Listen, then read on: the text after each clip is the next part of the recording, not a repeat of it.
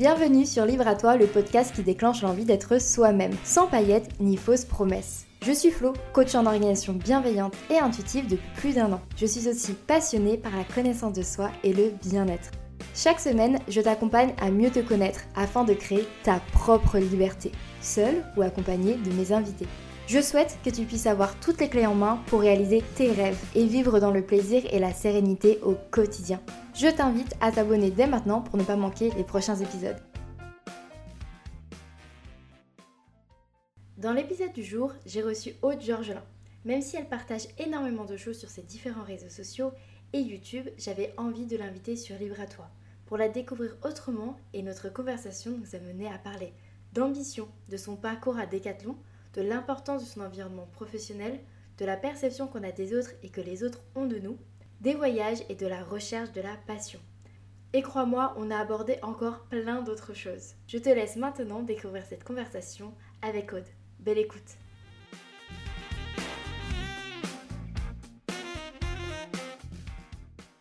Hello, je suis trop contente de te recevoir sur Libre C'est juste un grand plaisir parce que, bah, pour dire les choses, hein, aussi on dit les choses. Avec Aude, on échange par audio sur Instagram depuis peut-être quoi, un an? Ouais, je pense un, truc, comme ça. Un an, mais comme ça, vite fait, on se raconte un peu les news, euh, par-ci, par-là. Ah, ça a bien fonctionné pour toi. Ah, c'est cool. Enfin, voilà. Et Aude a, cette, euh, a cette tendance, à quand elle t'envoie un audio, qu'elle est en forme, à se faire Hello et du coup, à chaque fois, ça me met de bonne humeur.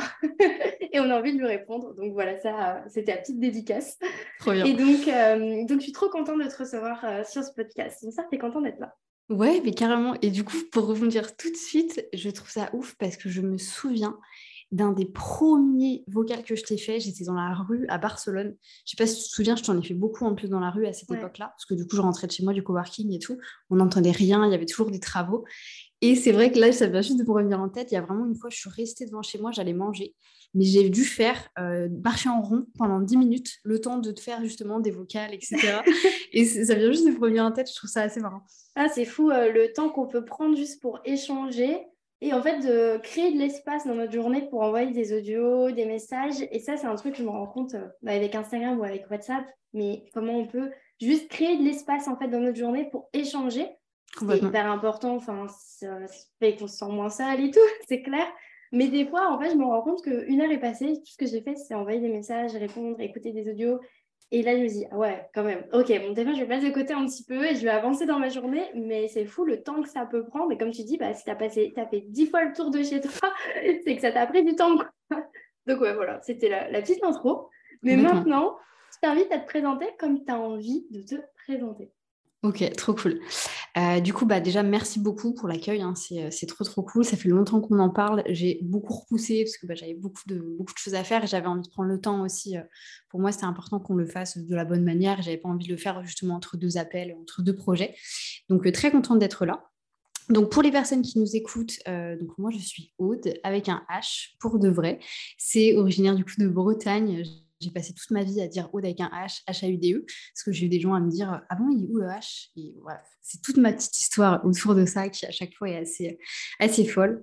Euh, donc, moi, j'ai travaillé pendant huit ans euh, pour Decathlon. Ça a été l'expérience de ma vie. Honnêtement, je suis euh, complètement folle amoureuse de cette entreprise. je suis partie de la bonne manière, tout simplement parce que c'était le bon moment pour moi de le faire. Et du coup, aujourd'hui, ça va faire deux ans que je suis entrepreneuse, que j'ai du coup monté ma société. et je fais essentiellement du du conseil en développement d'entreprise. Donc, je travaille sur euh, plusieurs réseaux sociaux avec plein de différents types de profils. Euh, je ne suis pas vraiment à la recherche d'un profil en particulier, mais plus justement d'une expérience. Donc, c'est très intéressant pour moi de, développer, de me développer aussi avec différentes personnes, parce que je pars du principe que les gens que je lève se lèvent avec moi également. Euh, donc voilà un petit peu ce que je fais de mon quotidien. Donc je suis beaucoup au téléphone concrètement. Ok, merci beaucoup. Et à part euh, ta vie professionnelle, est-ce que tu pourrais nous en dire un peu plus sur toi? Une anecdote ou euh, quelque chose qui te représente bien? Ok, c'est marrant parce que ça, c'est très euh, justement à la D4. En fait, quand on devait se présenter, c'était qui je suis, de quel magasin je viens, quel est mon sport passion et quelle est ma passion à côté de tout ça. Donc, on va faire un peu ce format-là. pour le, côté un petit peu plus perso, donc moi, j'ai habité pendant sept ans à l'étranger. Donc j'ai vécu pendant quatre ans en Angleterre, deux ans en Thaïlande et un an en Espagne, essentiellement euh, grâce avec Decathlon, parce que j'ai été mutée justement d'endroit à endroit, de poste en poste, euh, ce qui m'a permis d'avoir aussi des, comment dire, une aventure complètement différente de, alors quelqu'un de lambda, ça peut paraître un peu péjoratif, mais voilà, d'une personne assez classique, j'ai une aventure qui, une histoire qui est assez particulière. Du fait d'avoir beaucoup vécu à l'étranger, euh, du coup de parler aussi deux langues très bien, je pense que ça, c'est des choses qui jouent énormément. Donc, euh, et ça fait vraiment partie de ma vie. Je sais qu'aujourd'hui, bah, pour les personnes qui me connaissent peut-être de YouTube, euh, j'ai une manière de parler, une syntaxe, et ça s'entend en fait que je parle de langue parce que justement, il y a des mots que je ne sais pas dire en français, et c'est pas, vraiment pas pour rigoler, c'est que j'arrive pas juste à trouver le, la manière de l'exprimer, ce genre de choses, et je pense que ça fait vraiment aujourd'hui euh, beaucoup partie de ma personnalité.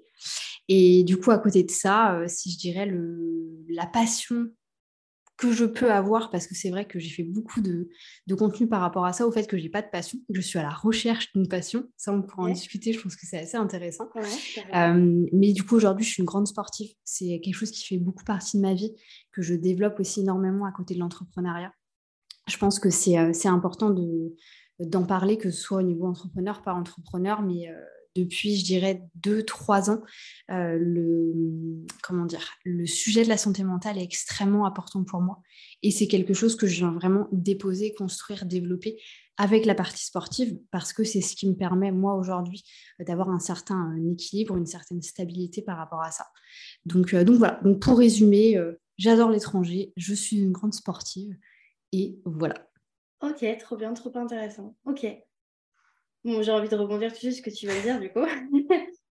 quand tu dis que tu es à la recherche de ta passion, euh, pourtant, quand on te connaît un peu, on suit un peu ce que tu fais, hein, pour dire, hein, Aude, je mettrai tout ça, bien sûr, dans les notes euh, de l'épisode. Mais Aude, elle a une chaîne YouTube où elle partage quand même beaucoup de choses. Tu as un podcast également. Tu as un compte Instagram, tu es assez active. J'imagine que tu es ailleurs aussi, parce que bon, tu es un peu partout, quoi. euh, et c'est vrai que tu es quelqu'un qui partage et qui montre une image. Après, tu, on va peut-être essayer de creuser et voir si c'est la réalité ou non dans, ce, dans ce, N'hésitons pas, on est là pour ça. On, va essayer en fait de voir la, la, phase, la, la, la, face cachée de Aude en fait. Je pense dans, cet épisode, ça va être mon objectif. ça marche. Tu montres quand même que tes journées sont très remplies en fait. Tu fais énormément de choses. C'est clair. Et est-ce que c'est parce que justement, tu as la recherche de ce truc qui te passionne que tu remplis tes journées comme ça? C'est une très bonne question. Euh, je ne l'avais pas forcément vu sous cet angle-là. Euh, c'est vrai qu'aujourd'hui, le... je pense que c'est comme je suis dans un état d'esprit de développement, de faire beaucoup, beaucoup de choses, forcément, j'ai envie que mes journées soient très remplies. Et surtout que euh, j'ai... Alors, je ne vais pas dire que j'ai gâché du temps, mais si tu veux, je suis devenue entrepreneur en, du coup, en 2019. Pendant quasiment un an et demi, j'ai eu un side project. Donc, j'étais entrepreneur et à côté, j'avais mon salariat. Et en fait, avant ça, euh, mon conjoint était déjà devenu entrepreneur. Et en fait, on a eu tellement un décalage de quotidien pendant deux ans, du coup de 2017 à 2019, parce que lui était justement sur son business à faire énormément de choses. Et moi, très clairement, à côté de mon travail, qui était déjà beaucoup, parce que j'avais beaucoup de, voitures, etc., je faisais rien. Et en fait, pendant ces deux années-là, avec du recul, je me suis dit, mais attends, j'ai tellement gâché de temps. J'aurais pu justement être là à, travailler sur mes projets, à développer ma vision, à essayer de me faire grandir, à faire de l'introspection, etc. Que je pense qu'aujourd'hui, je suis un peu dans cette recherche. Alors, pas de rattraper le temps perdu, parce que ça ne sert à rien de regarder en passé, mais de me dire, je vais tout faire pour que la haute dans 10 ans euh, soit satisfaite, pour qu'elle ait atteint euh, ses rêves, etc. Et surtout, parce que, comment dire, là, je te parlais du passé, là, je te parle du futur. Mais en fait, moi, ce qui m'intéresse, c'est le présent je n'ai jamais été aussi heureuse que depuis que j'ai compris que ce qui compte vraiment, c'est le présent. C'est vraiment de vivre dans le présent. Et pour autant, j'ai beaucoup été justement à, très nostalgique, très à me dire le passé c'était bien, et ceci et cela, j'étais petite et je faisais ça, etc. Et après, être beaucoup dans le futur, à projeter mes rêves, à projeter ma vision. Et en fait, à me rendre compte que plus tu, plus tu vis dans le passé, plus tu vis dans le futur, moins tu es en train de vivre ce qui se passe. Et finalement, c'est ça qui compte. Donc, je pense que j'essaye un petit peu de faire de toutes mes journées des journées incroyables. Donc d'être toujours là en train de faire des choses, etc. Ça ne veut pas dire qu'il y a des moments où je glande pas. Hein. Je te donne un exemple, je passe une heure et demie par jour sur Animal Crossing. Voilà, j'ai beau ne pas forcément le montrer sur Internet, c'est des choses que je fais aussi. Je travaille jamais le soir, je profite de la vie, etc. Mais effectivement, j'essaye d'avoir des journées qui sont quand même extrêmement remplies euh, pour de la satisfaction et puis pour pas avoir de regrets, je pense, plus tard. Ok. Mais quand tu... Enfin, moi, il y a un truc qui m'a cité dans ton histoire. après, c'est hyper personnel. Hein. Tu disais que quand tu travaillais, tu avais l'impression qu'à côté de ton travail, tu ne faisais rien. Mais en même temps, ton truc A dans ta vie, c'était ton travail. Donc, à côté, est-ce que tu avais l'énergie? Est-ce que, avec le recul, tu vois, aujourd'hui, tu dis, est-ce que tu aurais eu l'énergie, le temps, la disponibilité mentale? Parce que tu avais quand même un travail à responsabilité, de ce que je sais. Mhm. Euh, est-ce que ça aurait été possible à ce moment-là, tu vois? Honnêtement, c'est euh, très bonne question, encore une fois, très intéressant. Euh, pas forcément. Alors c'est vrai que du coup, j'avais en fait une grosse charge mentale vis-à-vis de mon travail, parce que comme tu l'as mentionné, en fait, euh, bah, j'ai toujours été responsable en fait à partir de mes 22 ans de magasins, d'équipes, de gérer des millions. Euh, du coup, j'ai été jusqu'à directrice magasin en Angleterre et responsable de marque après. Donc effectivement, j'avais beaucoup, beaucoup de responsabilités, mais je consommais pas, enfin, j'utilisais pas mon temps de la bonne manière. C'est-à-dire que j'aurais très bien pu là où euh, j'aurais pu regarder, écouter des podcasts intéressants, lire des livres, enfin faire des choses qui m'auraient appris, des choses qui m'auraient fait aussi évoluer, je le faisais pas du tout. C'est-à-dire que, et j'ai pas honte de le dire, hein, j'ai regardé pendant des années les Marseillais. Maintenant, avec du recul, je me dis comment tu as pu perdre du temps à regarder des conneries comme ça, alors que j'aurais très bien pu regarder des vidéos YouTube qui sont pas, euh, tu vois, super éducatives, super business, mais qui au moins m'aurait appris un, ou deux petits trucs. Et je pense qu'il y a aussi ce côté-là, tu vois, d'avoir perdu du temps avec ce, avec ce genre de choses. Et surtout, euh, pas essayer, en fait, de, à cette époque-là, de devenir la, meilleure version de moi-même. Et c'est vachement aligné avec toute la partie sportive. Aujourd'hui, ça fait beaucoup partie de moi. Mais aussi, mais du coup, ça, joue sur le passé. Euh, parce qu'à l'époque où je travaillais chez Decathlon, je faisais 15 kilos de plus. Parce que j'avais le stress, parce que je mangeais mes émotions et en fait, je pense que tout était englobé, tu vois, j'étais tellement focusée sur ma carrière et sur le développement de ma carrière que j'ai un peu laissé de côté tout le reste. Et en fait, quand je suis devenue entrepreneur, je me suis rendu compte, bah, tu peux faire les deux. Tu peux euh, bien manger, tu peux euh, travailler sur ton stress, tu peux passer du temps pour toi, tu peux faire du sport, tout en développant un business. C'est pas la même sécurité, c'est clair, mais tu peux quand même faire, euh, faire les choses de cette manière. Ok. Et si tu n'avais pas choisi de suivre, parce que tu as choisi d'aller dans l'entrepreneuriat, j'imagine aussi parce que tu avais aussi l'inspiration euh, de ton compagnon. Bien sûr. Mais si, admettons, euh, bon, avec des si, on refait tout le monde, hein, bien sûr, mais admettons peut-être que le déclic, il aurait peut-être pu être de rester dans ta carrière à Decathlon, mais mhm. de changer ton style de vie, ton équilibre de vie. Parce qu'on parle souvent du fait que la liberté, c'est dans l'entrepreneuriat, mais ce n'est pas forcément fait pour tout le monde. C'est clair. En fait, il n'y a pas forcément la liberté que dans l'entrepreneuriat. On peut l'avoir alors qu'on a un poste à responsabilité, qu'on est salarié. Parce qu'en plus, tu avais un poste de responsabilité, donc j'imagine que tu pouvais gérer quand même beaucoup plus ton planning, tes horaires et comment tu travaillais à ta sauce, quoi. C'était un peu, euh, tu faisais, tu faisais comme tu estimais qu'était le mieux, j'imagine. Bien sûr. Mais du coup, c'est vrai que je me suis retrouvée, tu vois, dans des posts où... Euh, et c'est marrant parce que j'ai fait un post euh, Instagram là-dessus où je, disais que j'étais à la recherche de challenge. Parce que mhm. moi, quand je travaillais chez Decat, en fait, j'avais toujours le challenge de c'est quoi l'étape après. Quand je suis devenue vendeuse, on m'a dit tu peux devenir responsable. Quand je suis devenue responsable, on m'a dit tu peux devenir directrice. Quand je suis devenue directrice, on m'a dit tu peux partir à l'étranger et faire ça. Quand je suis partie à l'étranger, on m'a dit tu peux aller au responsable d'achat, tu peux aller travailler dans les marques. Il y avait toujours en fait une carotte. Il y avait toujours un truc en plus. et ce qui fait que comment? Ça te motivait ou juste ouais, il fallait y aller? Non, ça me motivait. Après, j'étais, je suis quelqu'un de très ambitieuse, très très ambitieuse, très déterminée et très opportuniste.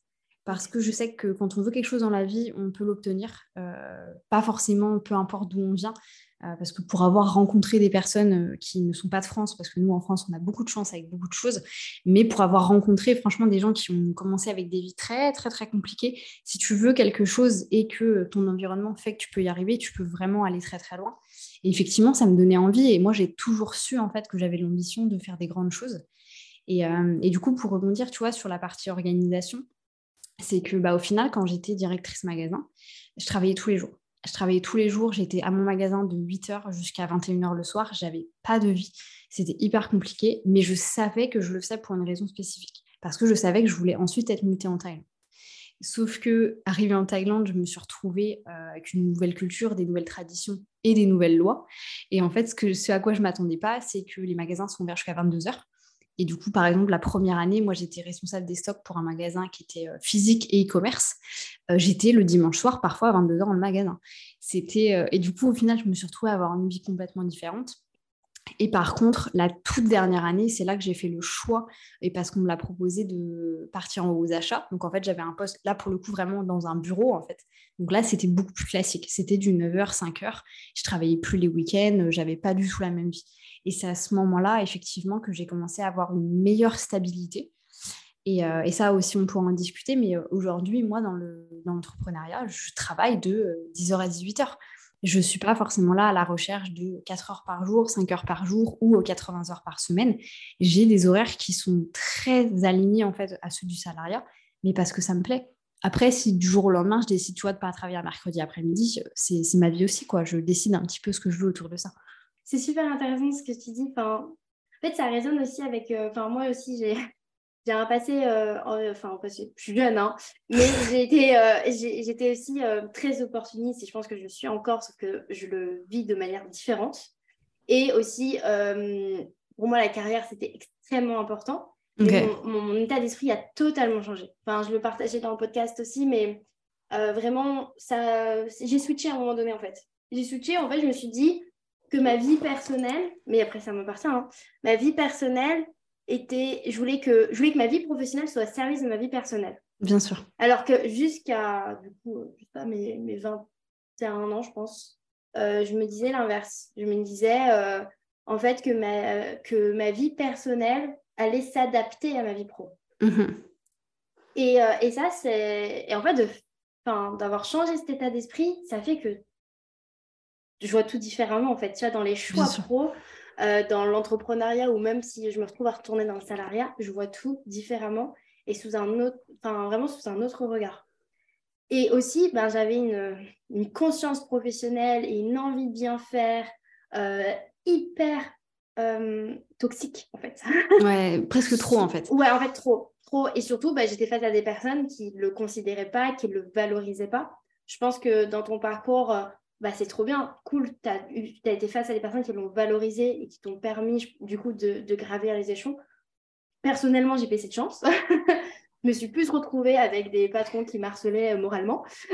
Euh, ça m'a permis aussi d'apprendre et de me rendre compte que euh, tout le monde n'a pas la même valeur du travail. Bien sûr.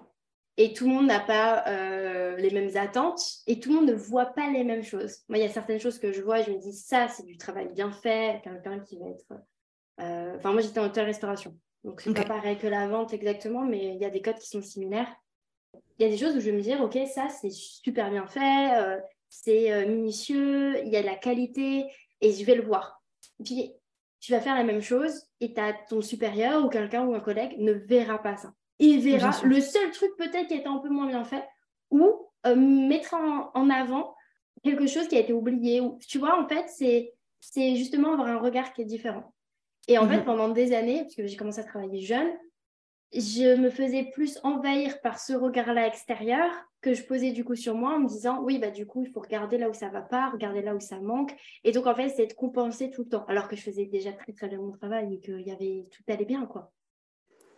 Et ça c'est un truc euh, hyper intéressant pour se dire euh, que toi euh, malgré que tu as atteint finalement l'objectif final, quoi. Au final, tu es arrivée directrice euh, et tu es arrivée jusqu'au jusqu'au l'achat. Donc, euh, on peut dire que tu as, as, gravi d'échelon, tu es arrivée à l'objectif final et que ton travail a été valorisé.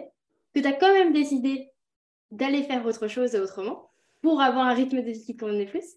Et que moi, finalement, je suis partie parce que personne ne valorisait et que, en fait, euh, c'était pas reconnu et que je me disais, bah, je vais, je vais continuer à donner et à tout donner corps et âme pour rien et à m'épuiser et que ça servira absolument à rien. Et je suis plutôt partie, tu vois, dans cet état-là, tu vois. Mhm. Et du coup, c'est intéressant de voir que suivant les parcours et suivant les personnes aussi qu'on rencontre l'entourage professionnel, tu peux avoir quelque chose de très différent. Et que même si on partait finalement peut-être avec les mêmes, euh, attentes de la vie professionnelle, puisque par tout ce que tu me racontes, bah, un peu comme moi, tu avais envie d'aller loin, grosses ambitions, euh, tu n'avais pas envie de t'arrêter et tu as tout donné en fait pour, euh, bah, pour continuer. Et du coup, ouais, je trouve ça intéressant. Il n'y a pas forcément de conclusion à ma réflexion. Hein. C'est vraiment juste intéressant de voir en fait les parcours, comment ils peuvent être différents, suivant aussi. Euh, euh, c'est quelque chose qu'on ne qu'on remarque pas assez, euh, les personnes en fait qui vont nous entourer dans ces moments-là? C'est ce que j'allais dire, ouais, l'environnement. Tu vois, l'environnement. Et c'est des fois, on remet beaucoup à sur toi. En fait, on se dit c'est moi qui ai merdé, c'est moi qui n'ai pas fait les bons choix, qui n'ai pas pris les bonnes décisions, qui n'a pas été au bon endroit, qui n'a pas fait les bonnes choses au bon moment. En fait, peut-être pas. Hein. Enfin, ça peut-être aussi un rapport où bah, tu étais dans la bonne boîte pour toi, tu n'étais pas dans la bonne boîte pour toi. Quoi. Exactement. Et je pense que c'est hyper important de, de comprendre aussi ce, ce sujet-là de la perception. Ouais. La perception des choses qui est complètement différente d'un regard à un autre quelque chose qui, comme tu disais, est un bon travail pour toi et fait à 100%, pour quelqu'un d'autre, vis-à-vis de sa perception, ne sera pas fait de la même manière. Et en fait, c'est comme ça dans tout. Et alors, je trouve important de le mentionner parce que de la même manière qu'il euh, y, a, trois choses comme ça qui sont très importantes pour moi et la perception en est l'une d'entre elles, c'est qu'une fois qu'on a compris ça, en fait, ça permet d'avoir une, alors pas une charge mentale qui descend, mais d'interpréter les choses d'une manière complètement différente. Parce que moi, j'ai toujours eu mon propre regard à me dire, il faut que je fasse telle chose de telle manière pour que justement ça me permette d'aller à un endroit ou à un autre. Et au final, je me suis rendu compte avec du recul et avec le temps qui passe que c'était d'autres actions perçues par d'autres personnes qui m'ont permis d'être là où j'en étais. Ah et en fait, ça, c'est quand on commence à s'en rendre compte, à analyser un petit peu ce qui se passe, etc. C'est qu'on se rend compte que bah, c'est ça qui va avoir euh, un, vrai impact en fait dans la finalité. Et du coup, la perception des gens autour de soi euh, vont énormément jouer. Euh, aujourd'hui, je vais te raconter un truc que j'ai jamais dit nulle part sur Internet et je trouve intéressant du coup d'en parler. C'est que j'ai eu une très belle carrière chez Decathlon. Ça n'a pas très bien commencé. Ça n'a pas bien commencé parce que j'ai commencé en stage, euh, je n'aurais pas l'année en tête, je pense que c'était 2012. Fantastique, vraiment genre gros coup de cœur pour l'entreprise tout de suite. Je me suis dit, je veux rester là, euh, j'adore, etc. Je fais une demande d'alternance. Donc à l'époque, j'étais en école de commerce, c'était mon stage de première année, il fallait que je trouve une alternance pour deux ans. Jusqu'au bout de l'été, je me dis, vas-y, je vais la voir, je vais la voir. Je sentais que ça allait bien se passer, je sentais que ça allait bien se passer. Arrivé, pas la veille de la rentrée, mais franchement presque, euh, j'ai la réponse du coup officielle de est-ce que j'allais avoir mon alternance ou pas. Je ne l'ai pas eu. Je ne l'ai pas eu parce que, alors la raison, il y en avait plein, hein, mais une des raisons qui m'est restée en tête, et c'est aussi pour ça que je me suis acharnée pour... Euh, j'ai défendu beaucoup de choses à l'époque, enfin quand j'étais chez Decathlon, on pourra en reparler aussi, c'est que la personne en face de moi m'a dit très clairement, tu n'as pas le poste parce qu'il y a déjà trop de femmes dans cette équipe-là. Ce à quoi j'ai répondu, enfin voilà, je vais être très honnête, je me suis mis à pleurer. J'étais là, mais attendez, vous foutez de ma gueule. ça fait deux mois que moi j'attends une réponse. Enfin, incroyable, vraiment incroyable. Au final, je m'en vais. Je reviens finalement, on me propose de revenir en CDI un an plus tard l'été. Après, je suis jamais repartie, on était parti pour huit ans.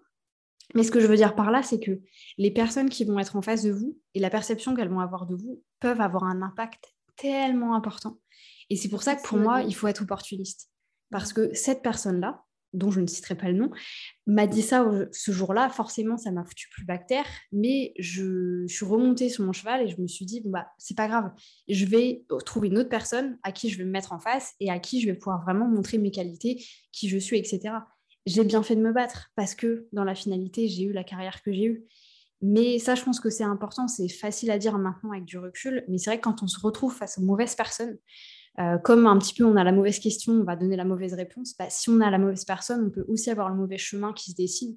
Et ça, je pense que c'est important de prendre ses propres décisions. Parfois de partir, moi je suis partie, mais de revenir si on a vraiment envie de le faire et vraiment un plan hyper concret. Ça amène aussi au fait de montrer que les autres ont un impact sur nous et que, tu vois, parfois dans l'entrepreneuriat, le développement personnel ou peu importe, il y a cette idée de euh, si on veut, on peut. Enfin, moi, je ne crois pas vraiment à ça. je pense qu'il y a des biais dans la société. Je pense qu'il y a des, il y a des personnes qui, plus, euh, qui repartent avec les bonnes cartes dès le début, quoi, on va dire. Clairement. Clairement. Et en fait, il y a aussi ça, les gens que tu vas rencontrer. Et en fait, tu peux tomber sur un professeur quand tu es au collège qui va totalement te casser ta confiance en toi, alors que de base, tu n'avais aucun problème.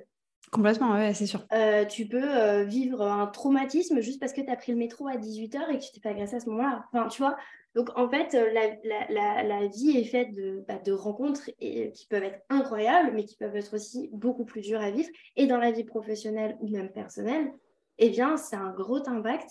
Et ça, c'est un truc, je pense, qu'on a, on a tendance un peu à oublier. je pense dans les contenus qu'on peut, bah, peut-être toi ou moi, tu vois, peut-être parfois, même je veux nous mettre dans le panier aussi, mais le, fait de euh, toujours aussi mettre toute la responsabilité sur l'épaule de chacun. Donc certes, il faut prendre ses responsabilités et pas se considérer comme des victimes dans toutes les situations, mais dans certaines situations, on est des victimes.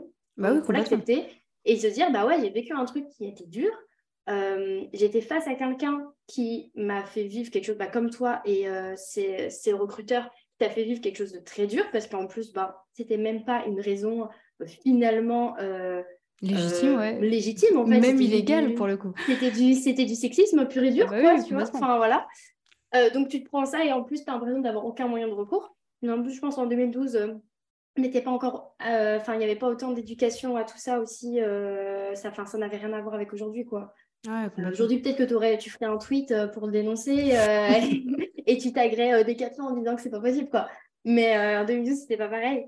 Et, et ouais, je pense que ça, c'est un truc, ouais, c'est cool de, le rappeler, juste de le rappeler, tu vois, juste de poser ça, de dire, ouais, en fait, les rencontres que tu fais peuvent avoir des impacts tout aussi positifs comme négatifs. Après, c'est à toi de voir ce que tu en fais et comment tu rebondis face à ça, bien évidemment, de te faire aider si tu as besoin de te faire aider, euh, de te faire accompagner.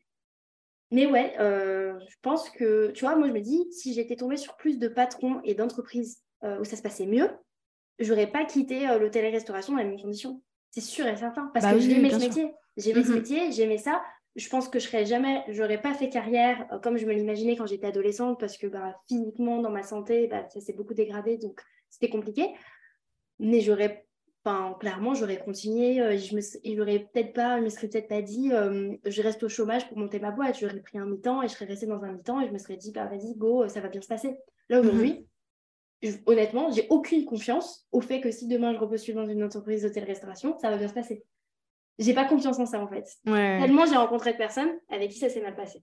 et c'est mon, et c'est mon point de vue, ma vie, mon histoire, parce que j'ai des amis qui sont encore dans ce métier et ça se passe très très bien pour elles. Donc euh, donc c'est vraiment, euh, comme tu dis, c'est euh, l'interprétation de chacun et ce que chaque personne peut vivre. Complètement. Et c'est important de le prendre en compte et aussi de, bah, comme tu dis, hein, c'est de se rendre compte euh, de, l'environnement dans lequel on est, les personnes aussi qui sont autour de nous, et comment est-ce qu'on va, euh, comment est-ce qu'on va évoluer. Euh, parce que c'est vrai que moi, j'ai été choquée d'une certaine manière. du coup, en ayant vécu à l'étranger, donc en Thaïlande, forcément avec les Thaïs, bah, la différence de culture est incroyable. mais aussi quand j'étais en Angleterre, du coup, il faut savoir qu'en Angleterre, en fait, il y a beaucoup, alors du moins à l'époque, moi j'ai vécu en Angleterre avant le Brexit, il y avait énormément, enfin tout mon staff en fait était espagnol, roumain, polonais, etc. Et en fait, ces gens-là, même s'ils sont, du coup, c'est euh, européens, ils n'ont pas du tout la même vie que nous. Enfin, ils n'ont pas du tout euh, les mêmes euh, cartes en main quand ils commencent, comme différentes personnes en France. Mais là, c'est plus pour montrer le point par rapport aux pays de l'Est. C'est qu'ils commencent avec des choses dans la vie. Et moi, je les ai vus. Enfin, je me suis dit, j'ai été impressionnée par euh, ce que certaines personnes pouvaient faire. Et la même chose avec, euh, avec les tailles. Hein. Parce que quand on voit en fait dans quel euh, environnement les tailles peuvent grandir, même si eux sont très heureux là-dedans, il y a, on est très privilégié en France. C'est juste incroyable. alors moi, je sais que je ne suis pas l'actualité française. Enfin, je ne regarde pas les infos et je ne le sais pas non plus pour l'Angleterre ou la Thaïlande ou quoi que ce soit. Juste ce qui est vraiment très important. Mais je sais qu'aujourd'hui, il y a, bah, voilà, le français aime bien râler dans tous les cas. Mais moi, ça m'a changé, par exemple, l'étranger, de me rendre compte en fait de la chance que j'avais euh, bah, d'être ici. Par exemple, euh, je donne un exemple tout bête qui pourra parler aux entrepreneurs. Euh, le fait de payer l'URSSAF. Donc récemment, j'ai été malade, comme tu le sais. J'ai dû aller du coup bah, à l'hôpital, j'ai dû aller voir un médecin, faire des radios, etc. Et en fait, moi, il faut savoir que ça fait huit ans que je payais tous mes trucs, tout, tout, tout, parce que je vivais à l'étranger, parce que du coup, on était obligé de payer. Et en fait, là, le fait qu'on me demande absolument rien, j'étais là. Ah, donc c'est à ça que ça sert. Et en fait, c'est là qu'on se rend compte à quel point le système français, par exemple, est fantastique. Donc là, je, m'évade un peu de ce que je racontais. Hein. Mais, euh, mais c'est pour ça aussi se rendre compte de l'environnement dans lequel on est, ce qu'on peut, enfin ce qu'on est permis de faire par rapport à tout ça. Je trouve que c'est fantastique. Et j'amène toutes les personnes qui ont l'opportunité, entrepreneurs par entrepreneurs, peu importe, en particulier, je dirais même les étudiants euh, en fin d'études, à aller voyager. Quoi parce que ça, change la vie, ça change la perception des choses. Et en fait, ça va vraiment permettre de se forger, je pense, une vraie personnalité. Parce qu'on a une personnalité, comme tu disais, l'impact des gens sur notre personnalité, c'est complètement vrai, que ce soit notre entourage proche ou euh, notre entourage professionnel. Et le fait de partir à l'étranger, je pense que c'est là que les personnes révèlent leur vraie personnalité. Et ça, c'est hyper important. Je ne sais pas si toi, du coup, vous avez beaucoup voyagé ou été à l'étranger. Comment est-ce que, vous l'avez fait? Ouais, bah justement, je vais rebondir sur les pays de l'Est parce que moi, je suis partie euh, en sac à dos toute seule, en interrail. Donc, l'interrail, je ne sais pas si tu connais, mais c'est en fait. Euh, alors, je ne sais pas aujourd'hui comment ça fonctionne parce que ça a peut-être évolué depuis quand je suis partie en 2000. Je suis partie quand? Je suis partie en 2019. Je suis partie en 2018 en Indonésie avec mon copain. On est partis tous les deux, premier gros voyage, pareil, sac à dos. On bougeait tous les deux, trois jours. C'était incroyable. Donc, euh, choc de culture. Hein. Enfin, voilà, j'avais j'avais 19 euh, ans, euh, choc de culture, quoi. Et, euh, c'est drôle, anecdote dans l'anecdote, je parlais avec ma, avec, avec ma thérapeute et je lui disais, j'ai l'impression que quand je suis partie, quand j'avais 19 ans, je me sentais plus adulte qu'aujourd'hui alors que j'ai mon entreprise. Et que j'ai, maintenant j'ai 24 ans. parce que en fait, je sais pas, j'avais moins d'angoisse, moins de stress, moins de peur liée à ce départ, à ce voyage. J'y suis allée, ça me ça me paniquait pas d'y aller. Donc je pense qu'il y a plein, en vieillissant, il y a quand même plein de peurs, de blocages qui, viennent en fait plus tard et c'est quand même très intéressant. Mais bon, c'est un autre sujet. Euh, et du coup, quand je repense à ce moment-là, je suis impressionnée de la personne que j'étais avant. d'avoir été capable de le faire en fait. D'avoir fait ça en fait et de ne pas avoir de souvenir que justement ça, ça avait été euh, quelque chose de compliqué pour moi. En fait, ça avait été très simple, très, euh, très simple d'y aller. Donc je suis partie, on est parti trois semaines en Indonésie.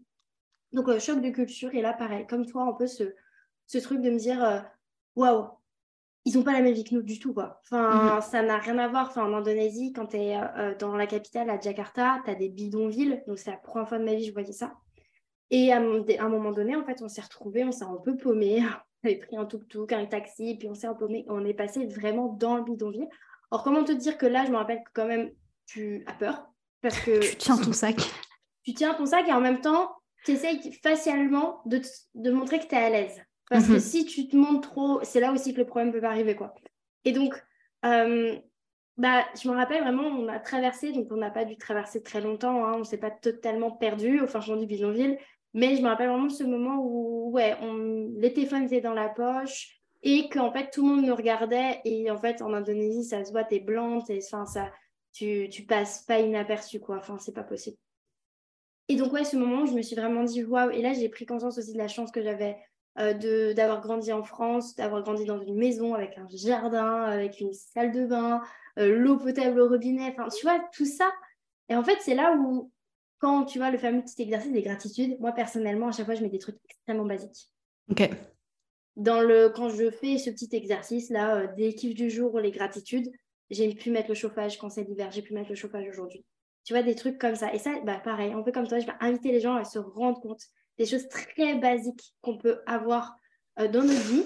Euh, ça ne veut pas dire que quand on ne se sent pas bien, qu'on a des problèmes, que c'est pas légitime ou quoi, hein, bien sûr. Ça veut simplement dire que parfois ça, ça soulage. Quand on se dit, ah ouais, mais j'ai de la chance.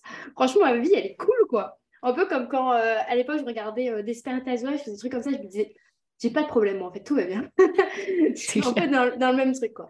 Donc voilà, l'Indonésie, c'était un peu de culture et en même temps, c'était incroyable les rencontres. Les gens sont d'une gentillesse euh, impressionnante et cette envie de rencontrer aussi, cette envie de parler avec toi alors qu'on ne parle pas la même langue et mhm. qu'on communique avec quelques mots d'anglais euh, que tout le monde comprend. Mais en fait, ils ont quand même envie d'être là et parler avec toi et de te découvrir parce qu'en fait, eux, ils voyagent à travers toi qui est là chez eux. Complètement. Parce qu'eux, ils ne pourront pas leur payer leur billet d'avion pour euh, aller en France. Donc, ils voyagent juste dans cette conversation, dans les photos que toi, tu peux leur montrer. Enfin, je me rappelle, on, avait montré des photos de notre vie, quoi, euh, à des jeunes Indonésiens, euh, lycéens, euh, parce qu'ils étaient trop intrigués, quoi. Ah non, mais c'est excellent de, de, voir cet impact-là. Et, et je trouve que ce soit sur, bah, du coup, effectivement, sur la partie, comme tu disais, bah, les pays vraiment très différents des nôtres, donc par exemple l'Asie, même aussi honnêtement les pays de l'Est, nous on a fait la Roumanie, la, la Pologne, du fait d'avoir rencontré des gens là-bas et ça nous a vachement ouvert les yeux aussi sur plein de choses. j'ai fait les pays de l'Est aussi, du coup. C'est là où je voulais rebondir. Euh. Ok, et tu as fait lesquels du coup? Donc je suis passée par l'Italie, euh, j'ai fait la Slovénie, l'Autriche, je suis passée en Serbie, en Bulgarie, et ensuite je suis descendue en Grèce et je suis aussi fait la Croatie et je suis revenue en Italie. Ok, trop cool. Et euh, donc vraiment le Bulgarie et la Serbie, il y a un truc où tu, enfin, tu te sens, enfin, tu te sens plus en Europe. Ouais. un truc comme si tu te sentais plus en Europe. Encore quand j'étais en Italie, en Europe, c'est très. Enfin, tu vois, tu n'as pas, pas un si gros décalage que ça, quoi. Tu vois, c'est mhm. assez proche. La Slovénie, c'est génial. Enfin, c'est, enfin, je conseille tout le monde d'aller en Slovénie. C'est mon coup de cœur de ce voyage. J'ai juste une hâte, c'est de pouvoir y retourner. Mais pareil, encore une fois, il y a un côté où tu te sens aussi pas en Europe alors que c'est tout près. Et en fait, c'est la chose toute bête, c'est que c'est l'ancienne Yougoslavie. Mhm. Et tous ces pays, en fait, tu vois vraiment qu'ils ont été en pause pendant 20-30 ans. Ouais. En fait, tu as vraiment ce truc comme si on avait appuyé sur pause dans, euh, dans la frise chronologique pour eux. Et même s'ils ont euh, des téléphones comme toi et moi, enfin, c'est pas ça le truc. C'est dans leur état d'esprit, dans leur mhm. mentalité, dans leur culture, dans leur façon d'aller vers les autres, euh, dans la, bah, dans l'architecture aussi des, des, pays, hein, ça se voit. et c'est extrêmement intéressant. Et moi, ça m'a vraiment permis de me rendre compte que, en fait, moi, si je me suis pris là, je me suis dit, je connais rien à l'histoire. Ok. Quand, j'ai voyagé comme ça, je me suis dit, en fait, je, ne connais rien à l'histoire de mon continent. Je ne sais rien. J'ai je, appris, en fait, tout ça quand je voyageais. Et, euh, et ça te... En fait, c'est ce truc aussi, tu te dis, ouais, on t'apprend, tu vois tout le temps la même chose à l'école, hein, dans, le, le, truc scolaire, tout le temps les secondes, la Première Guerre mondiale, la Seconde Guerre mondiale, enfin, tu vois tout le temps le même truc et tu as un peu l'impression d'être finalement assez inculte, assez peu éduqué sur ce qui ne te concerne pas toi. Oui, ouais, complètement. et c'est ça pour beaucoup de pays en plus. Hein. C'est très, américain aussi. Et très américain aussi. Ah bah oui, ça c'est quelque chose. et donc euh, moi ça m'a pris cette plaque-là un peu historique, un peu euh, et géographique où tu vois, je me disais ouais mais c'est vrai il y a ce pays qui est là aussi et je pourrais aussi aller dans ce pays. Du coup je suis allée dans des pays où personne m'aurait suivi en fait de base, où personne aurait dit euh, c'est pas des pays qui te font rêver comme tu dis je vais aller là. Bon à part la Grèce tu vois, mais voilà pour ce qui est de la la Roumanie, la Bulgarie, enfin, ça fait pas, ça fait pas rêver quoi euh, de base. Et pourtant, c'est génial, c'est juste génial. Ah bah oui, c'est fantastique. Et je pense que c'est euh, nous la Roumanie, je crois qu'on avait fait trois semaines en tout. Donc, on avait tout voyagé en train, du coup, à l'intérieur de la Roumanie et c'était fantastique. Mais euh, je revois euh, la Aude de plusieurs, enfin, de, il y a quelques années, pleine de préjugés par rapport à ce que le monde racontait sur, sur les Roumains.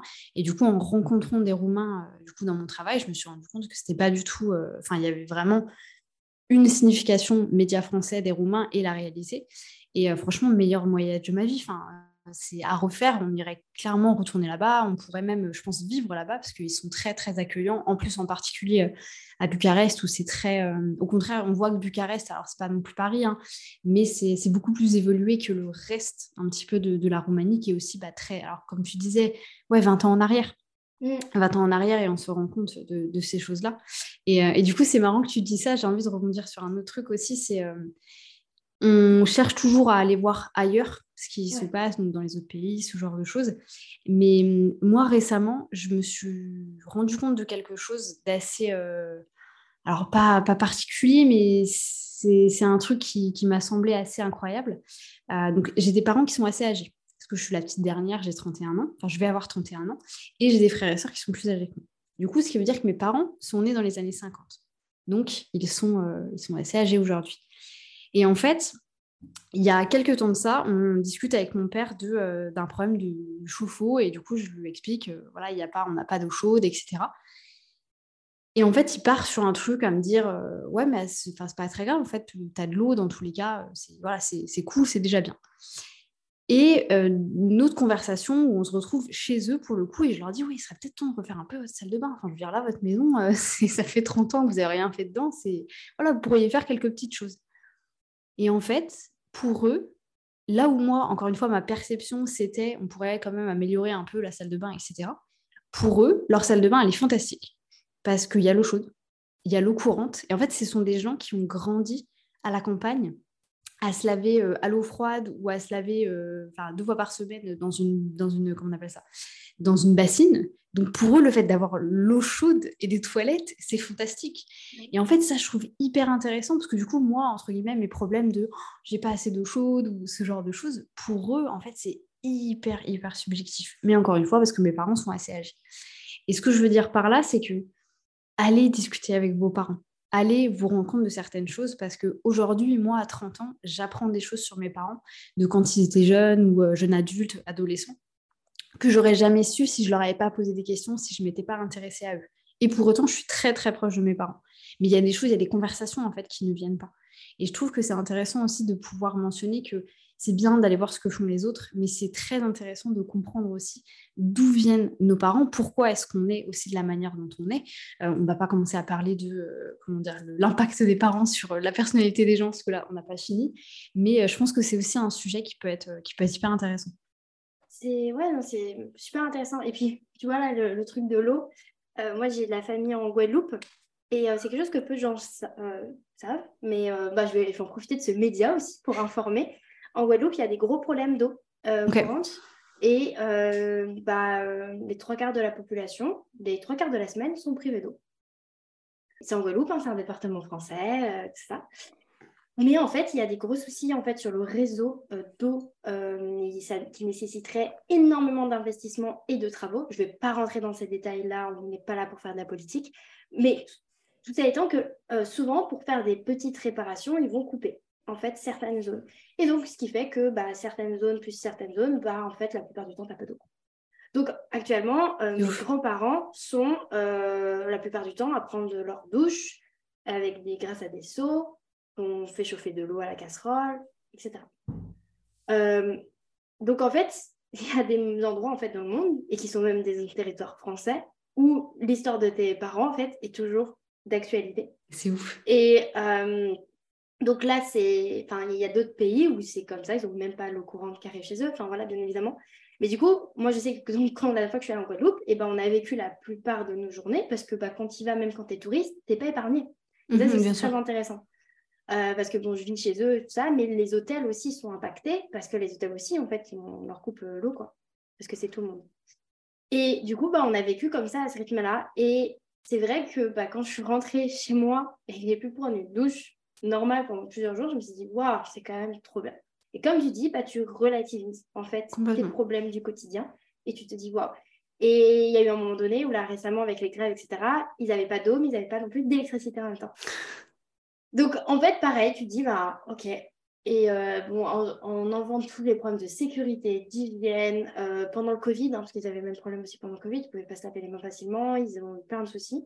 Et ben, en fait, tu te dis, bah, il y a pareil, un manque de perception, de reconnaissance. Ça relie un petit peu tout ce qu'on dit depuis le début, où en fait, ben, il y a ce problème-là qui existe.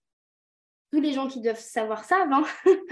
euh, mais ça ne bouge pas, ça ne change pas. Et, et en fait, tu peux, tu peux que l'accepter et vivre avec et avoir un, un, cube d'eau, investir dans des bouteilles d'eau et en fait, faire avec quoi. Et mmh faire avec cette contrainte tous les jours et euh, relativiser après sur le reste. Te dire, ouais, mais quand il y a de l'eau, il y aura de l'eau.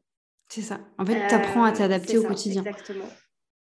Donc, c'est hyper difficile, hyper compliqué. C'est les personnes qui nous écoutent qui vivent en Guadeloupe. Euh, j'ai toutes mes pensées pour vous parce que je sais que c'est hyper compliqué.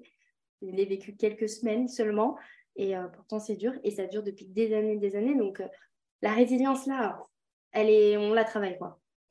C'est compliqué. Mm avec tout ce qu'on a déjà abordé, ah, mais c'est super intéressant, c'est trop cool, hein, c'est ça, libre à toi. J'avais une question vraiment, j'ai envie de te poser, parce que justement, tu fais beaucoup de choses, euh, tu nous as parlé de plein de choses, et en vrai, là, de tout ce que tu nous as dit, je suis pas vraiment sûre que tu n'aies pas de passion. Je Je suis pas vraiment sûre que... Mais en vrai, c'est ma perception, hein. mais je suis pas vraiment sûre que tu sois pas quelqu'un de passionné. Je pense que tu es passionné par plein de choses. Et peut-être que tu n'as pas trouvé la passion, mais que tu peut-être pas. Mais tu es passionné en fait. Parce que même quand tu parles de voyage, ou même de décathlon, même si tu ne travailles plus, ou voilà, peu importe, je te sens. Tu es quelqu'un qui, qui, se. On sent passionné en fait. Ouais, je, je, vois ce que tu veux dire. Après, je pense que un truc qui me passionne, qui n'est pas du coup une passion à proprement parler, c'est l'humain, c'est les autres. J'adore échanger avec les gens. Euh, j'ai vite compris que, encore une fois, les gens pouvaient avoir un impact euh, sur moi, mais que je pouvais aussi avoir un impact sur les gens. Euh, et, c'est une des raisons, tu vois, pour lesquelles, par exemple, j'ai lancé la chaîne YouTube, parce que pour moi, c'était hyper important d'avoir un impact le plus possible sur les personnes qui m'entouraient. Mais hum, après, je ne considère pas ça comme une passion. Après, c'est vrai que je suis entourée, en fait, de, de deux spécimens assez particuliers. Je vais, je vais expliquer mes, mes dires. Le premier, c'est mon conjoint, qui du coup, lui, multipassion. Pour le coup, je pense que c'était ça que tu essayais un petit peu d'amener aussi. lui, il est multipassion. C'est-à-dire que chez moi, j'ai de quoi faire de la peinture, j'ai une guitare, j'ai un piano, j'ai des trucs de boxe. Il est, en fait, il, voilà, il développe un peu ce côté-là. c'est tant mieux pour lui, j'ai envie de te dire, s'il se plaît dans ce, dans ce genre de format-là.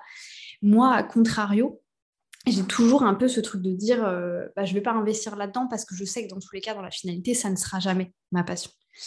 Et pourquoi est-ce que je te dis ça? Et du coup, ça rebondit un petit peu. Euh, je ne sais pas exactement quand est-ce que ce podcast sortira, mais en tout cas, je crois que dans trois semaines, j'ai un podcast qui sort sur la passion, justement, le fait d'être passionné. Où euh, dans ce podcast, en fait, je raconte l'histoire de mon papa, qui lui est passionné depuis. donc, il a eu 70 ans, donc ça fait 60 ans qu'il a la même passion.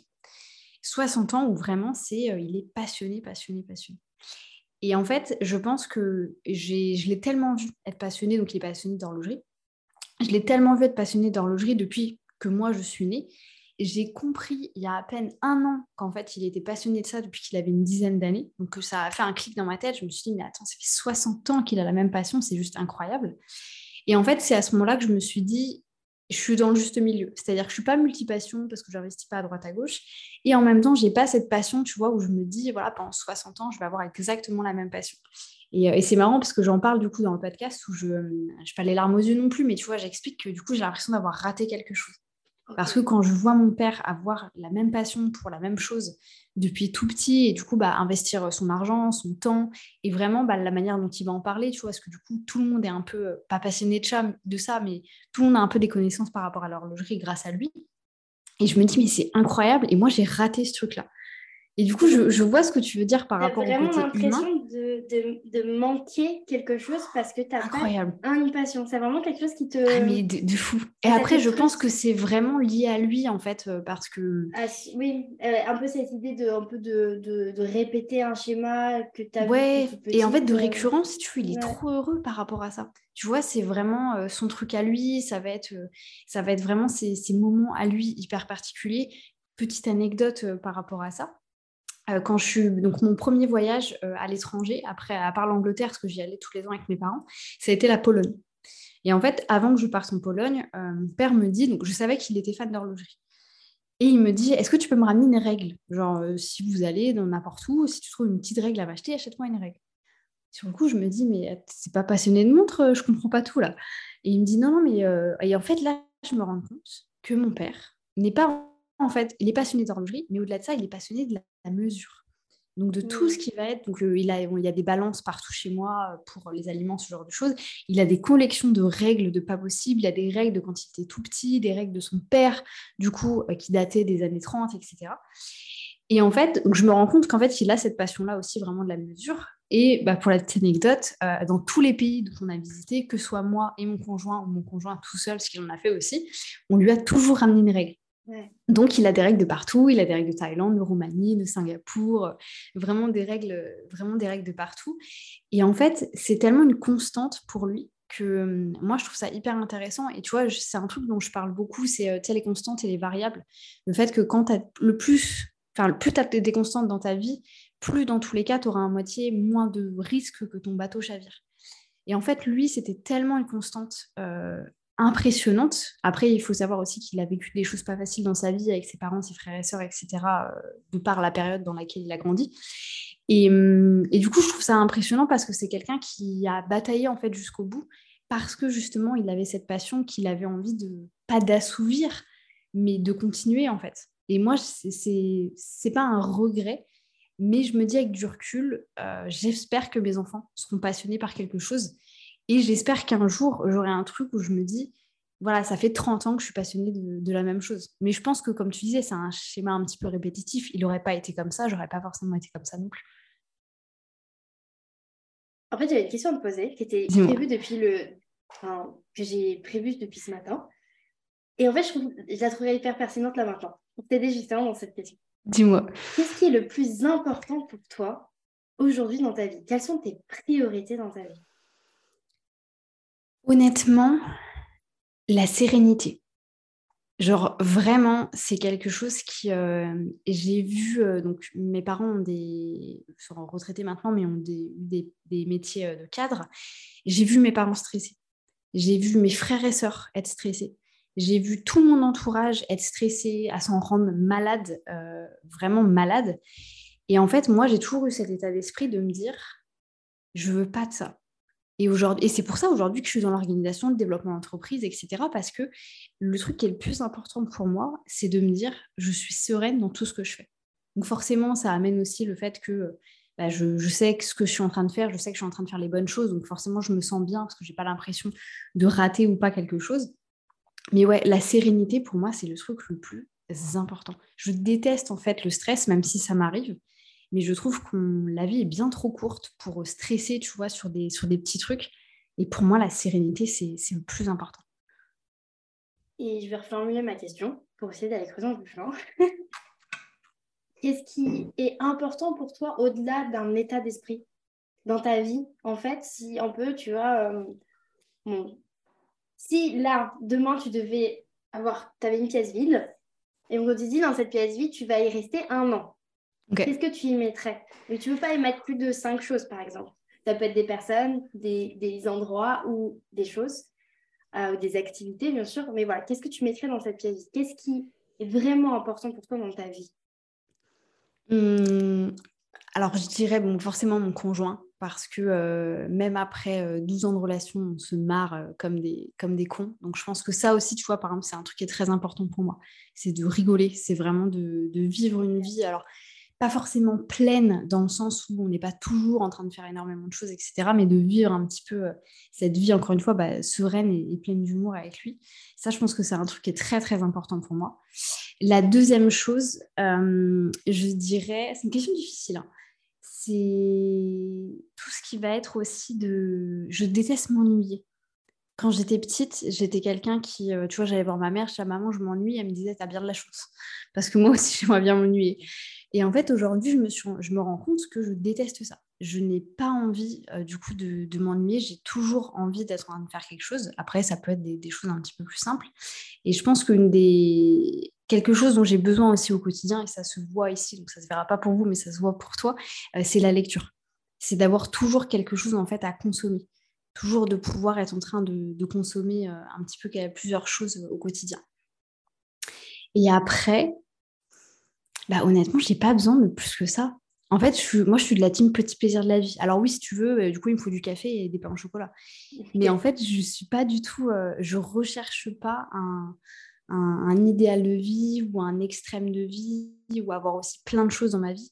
Je pense que je suis peut-être un petit peu trop cadrée justement sur la partie euh, petit plaisir de la vie, ce qui fait aussi, du coup, que je suis hyper sereine, je pense, au quotidien. Mais ouais, je le vois plus comme ça. Donc, j'ai pas forcément de réponse complète à ta mais c'est trop bien, j'aime bien, moi je trouve ça cool. Enfin, de toute façon, c'est des questions qui sont hyper compliquées et, et, euh, et en plus, euh, ce qui est intéressant, c'est ce genre de questions, en tout cas, moi je trouve ça hyper intéressant, c'est de dire aujourd'hui, je t'ai posé la question, tu m'as répondu ça. Est-ce que dans 5 ans, je vais poser la même question, tu me répondrais la même chose? Exactement. Et là, c'est là tu peux te voir si dans ta vie, justement, tu n'as pas déjà cette constante dont tu parlais par mmh Ouais, c'est sûr. Et toi, du coup, qu'est-ce que tu mettrais dans cette pièce? Alors, euh, si tu as déjà posé la question, que tu as réfléchi. Euh, bien sûr. Eh bien, pas du tout. Absolument pas. Euh, je suis venue en mode un peu séance de coaching, je crois, là. Euh, alors, moi, déjà, il faut savoir que je déteste faire des choix. Ok. Vraiment, j'ai vraiment beaucoup de mal. Mais pas des choix, forcément des choix de vie ou quoi, mais des choix. par exemple, mon copain, lui, il adore les. Ah, comment ça s'appelle déjà? Je perds mon mémo aujourd'hui. Hein on fait un classement des séries, tu vois, par exemple. Euh, comment ça s'appelle? Les listes quelque chose. Top. Un... Ah, je sais plus. Bref. Donc, en gros, quand tu fais un classement des, séries que tu préfères ou des films que tu préfères, il adore faire ce genre de choses. Ou ça peut être aussi euh, des jeux ou quoi. Il adore me demander euh, c'est quoi ton top 3 Qu'est-ce que tu mettrais? Enfin, voilà. Et moi, ça, ça m'angoisse. Ok. Vraiment, ça me, ça me crée de l'anxiété, du stress de devoir faire des choix comme ça. Et en fait, de devoir classifier les choses que j'aime et de devoir dire que telle ou telle chose est, plus, est mieux que l'autre. Ok. Et ça, j'ai beaucoup de mal avec ça. Mais bon, il faut que je me prête au jeu. en soi, alors si je suis un peu comme le mécanisme dont tu as parlé, euh, moi, une des choses qui est plus importante dans ma vie, alors toi, c'est la sérénité. Moi, c'est hyper important aussi pour moi, la sérénité. Mais un truc que je me suis bien rendu compte ces dernières années, c'est le confort. Donc, c'est un peu avec aussi une idée de sérénité. Mais c'est au-delà, c'est vraiment le confort physique, de me sentir confortable, tu vois, d'être bien assise, tu vois, de me sentir bien quand je m'assois, euh, d'avoir des plaids, des choses, tu vois, dans lesquelles, qui font que je me sens dans le confort. Moi, j'adore les grands hôtels. Euh, moi, j'adore euh, tout, ça. Je trouve ça génial. Euh, je, pourrais vivre, je pourrais vivre la moitié de l'année à l'hôtel. Ça me dérangerait absolument pas. J'adorerais ce confort de me lever le matin, d'avoir mon petit déjeuner prêt, pas avoir à cuisiner. Enfin, moi, j'adorerais. Cette vie, je l'adorerais. Franchement, c'est très taureau. J'assume totalement. Mais, mais vraiment, c'est quelque chose. ça me plairait, quoi. Voilà. Peut-être j'en aurais marre, mais ça me plairait. Donc, le confort. Donc, dans ma pièce, il faudrait que ce soit confortable. Ok qui est vraiment un, que je me sente à l'aise, confortable. Et donc, ça va au-delà après du matériel, qui est cette idée de confort euh, aussi, tu vois, avec l'autre, euh, mhm. de me sentir à l'aise, euh, de me sentir moi-même, et qu'en fait, ce soit confortable, et que je sois pas, tu vois, en résistance. et à devoir monter un mur devant moi pour me protéger. Enfin, voilà. Dans la pièce, j'y mettrais mon chéri aussi. voilà. et j'y mettrais je pense, de quoi écouter des podcasts ou regarder des séries. Ok. Peut-être plus les séries. Peut-être plus les séries, en fait. Parce que même si les podcasts, j'adore ça, euh, je pense qu'à un moment donné, j'en aurais marre. Je voudrais voir des images. Euh, donc voilà, je regarde non, C'est vraiment mon moyen de décompression, de, lâcher prise. Euh, et, je suis totalement addict aux séries. et ensuite, j'y mettrai un carnet. Ok, pour écrire. Pour écrire, exactement. Un carnet pour écrire, pour faire euh, de l'écriture intuitive du journaling, pour organiser, faire des tableaux, euh, des listes, euh, ou pour écrire tout court, écrire même de la fiction, ou voilà, même si je n'ai pas fait ça depuis très très longtemps. Je vais parler dans un autre podcast. mais c'est quelque chose, je pense, qui, qui, est en moi et, et qu'un jour viendra. Donc, je me garderai un carnet pour être sûr que si ça vient quand je suis dans cette pièce, que je ne loupe pas le truc. quoi que tu puisses pas le rater. Voilà, exactement, que je le rate pas. Je rate pas ce moment. Euh, je pense que je m'arrêterai là parce que l'idée, c'est que dans cette pièce, euh, justement, euh, je m'ennuie pas un peu comme toi aussi. Mais moi, par contre, j'avoue, j'ai beaucoup recherché l'ennui ces dernières années. Ok. J'ai, contrairement, toi, j'ai, je me suis rendu compte que j'avais passé la plupart de ma vie à ne jamais m'ennuyer. Et ça m'a plus fait un peu euh, m'a un peu fait peur, dans le sens de toujours être dans une productivité, dans le faire, et ça a été épuisant. Donc euh, j'avoue que moi j'ai plutôt eu tendance à chercher à, avoir des moments euh, vides, à créer de l'espace dans ma journée. Donc c'est mhm. vraiment pour ça que c'est super intéressant de discuter avec toi parce que toi du coup à l'inverse tu veux remplir tes journées pour que tes journées soient exceptionnelles et moi du coup j'ai cherché parce que j'étais là-dedans, tu vois, avoir, vouloir remplir, mais pas pour les bonnes raisons, je pense aussi, mhm. euh, avec plutôt cette envie de remplir pour combler, pour éviter de penser, pour éviter d'avoir peur, pour éviter de fuir. Enfin voilà. Maintenant, j'ai plus envie d'avoir de l'espace, du temps. Et, et, grâce à cet espace, pouvoir respirer, pouvoir, euh, eh ben, peut-être m'ennuyer, quoi. Franchement, si je. Enfin, un peu comme ta mère t'avait répondu, je pense, à l'époque. Euh, j'aimerais bien m'ennuyer. Ouais, j'aimerais bien m'ennuyer. Et en fait, c'est quelque chose que je pense réellement et que maintenant, je commence à arriver sur une vie où ça devient possible. Et c'est très satisfaisant pour moi de me voir qu'à des moments, ouais, là, je me suis retrouvée euh, dans les quelques jours où ça s'est un peu ralenti pour le travail. Je me suis dit, oh là, en fait, oh ouais, peut-être que c'est ça. Peut-être que j'y suis. Peut-être que je suis pas loin, quoi. Et je dirais pas encore que j'y suis arrivée mais je le frôle, quoi. Et ça, ça fait du bien. Parce qu'en soi, quand j'ai du temps libre, je me mets une série, je ne considère pas que là, je m'ennuie. Parce que justement, j'ai une série à regarder. Mhm. Je sais ce que je vais faire et qu'est-ce que j'ai envie de faire. Pour moi, l'ennui, c'est vraiment ce moment où tu tournes en rond, quoi. Tu sais plus, tu, tu, sais plus, il n'y a rien qui te donne envie, il n'y a rien qui est prêt pour toi. Et c'est vrai que je me demande qu'est-ce qui se passerait dans ma tête quand j'arriverai là? Ok. Très curieux de ça. Je pense que je ne l'ai jamais. Euh, Enfin, ouais, depuis des années, je j'en suis jamais arrivée, tu vois, à ce, à ce point-là de me dire je m'ennuie, je n'ai rien à faire. Et Aussi parce que il y a plein de choses autour qu'on doit gérer au-delà de notre travail. Exactement, parce que bah, tu as fini le travail, tu as la vaisselle, euh, tu as les tâches ménagères, euh, tu as les courses, enfin, tu as tout ça. ça, on n'en parle pas assez. Je le dis tout le temps, mais je le répète. Mais tu as tout ça. Et du coup, ce qui fait que c'est très rare de n'avoir dans une maison, tu as toujours quelque chose à faire. Dans ton business, tu as toujours des choses que tu pourrais faire, pas forcément mhm. à faire, mais que tu pourrais faire. Dans ta vie sociale, pareil. Enfin, tu vois. Donc, en fait, on est toujours en train de nous demander quelque chose et on est toujours aussi, nous, dans une demande de faire quelque chose, aussi bah, pour combler ce besoin de se rendre, d'être utile, de faire quelque chose et de pas avoir l'impression de ne rien faire. Mhm. Mais du coup, j'avoue que je suis plutôt dans cette recherche de ce moment, cette rupture où je pourrais arriver à un moment où ma to-do, mes urgences, tout serait réglé, ma maison serait suffisamment rangée, clean, pour pas que je me dise hmm, j'ai ça à faire tout de suite maintenant. Et peut-être un peu tourner en rond. Mais très curieuse à ce moment. Franchement, qu'est-ce qui se passe en fait à ce moment-là? Tu vois, aujourd'hui, si demain tu t'ennuyais, qu'est-ce qui se passe? Qu'est-ce qui se passerait dans ta tête? Est-ce que là, tu te dirais pas, euh, est-ce que ce qui viendrait, ce que tu aurais envie de faire, serait pas justement ce qui te fait vibrer? Bah, je pense que c'est ça en fait. C'est est-ce que c'est pas le moment où du coup euh, ta passion prend le dessus? Ouais. Bah ouais, complètement. Parce que tu vois, je repense encore à, à, mon père qui, du coup, est de, avec, son, avec son horlogerie. Donc, pour recontextualiser, si tu veux, il a, euh, je sais pas moi, il y a 5000 montres chez moi, il les ouvre, il les démonte, il joue avec les mécanismes et tout. Et, euh, et du coup, c'est son moment euh, de temps off. En fait, c'est vraiment ça qu'il fait. Donc, aujourd'hui, il est retraité, donc il le fait un peu plus.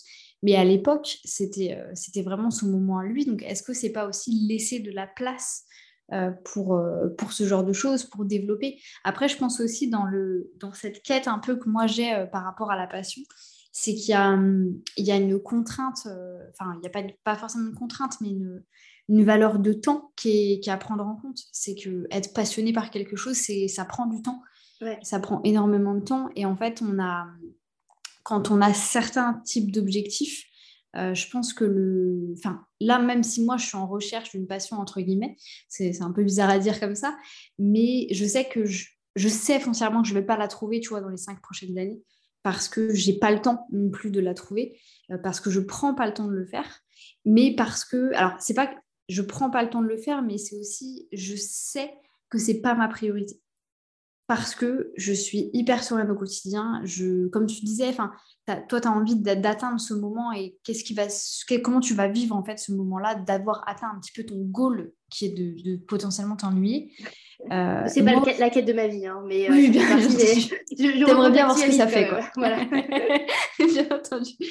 Mais, euh, mais je sais que moi aujourd'hui, et je crois que j'en parlais dans une, dans une vidéo, je crois que c'était pour une page de vente, je ne sais plus quoi. C'était un truc de storytelling où j'expliquais qu'aujourd'hui, un des, une des choses qui me enfin, qui faisait que je me sentais vraiment complète, c'est qu'en fait, je sais que ce que je suis en train de faire aujourd'hui va m'amener vers là où j'ai envie d'aller plus tard. Donc, j'ai vraiment en fait cette sensation d'être en train, tu vois, de, de, finir un petit peu mon château de sable, de faire mon puzzle et de savoir que tout ce que je suis en train de faire va avoir en fait un, un impact énorme sur le long terme et même si c'est des petites choses, hein, tu vois, c'est des trucs du quotidien, mais je sais que sur le long terme, ça va être, euh, ça va être fantastique. Et je n'ai pas envie de tourner ça sur le culte, euh, il faut avoir une vie fantastique, il faut avoir une vie incroyable.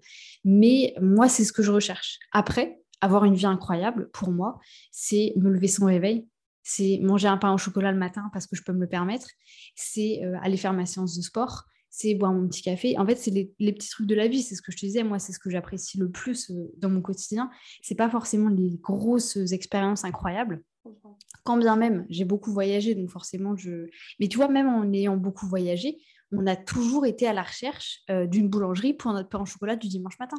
Parce que c'était tellement ancré pour nous, ce petit plaisir-là, qu'on soit en Angleterre, en Thaïlande, à Barcelone, peu importe, on a toujours ce petit truc-là.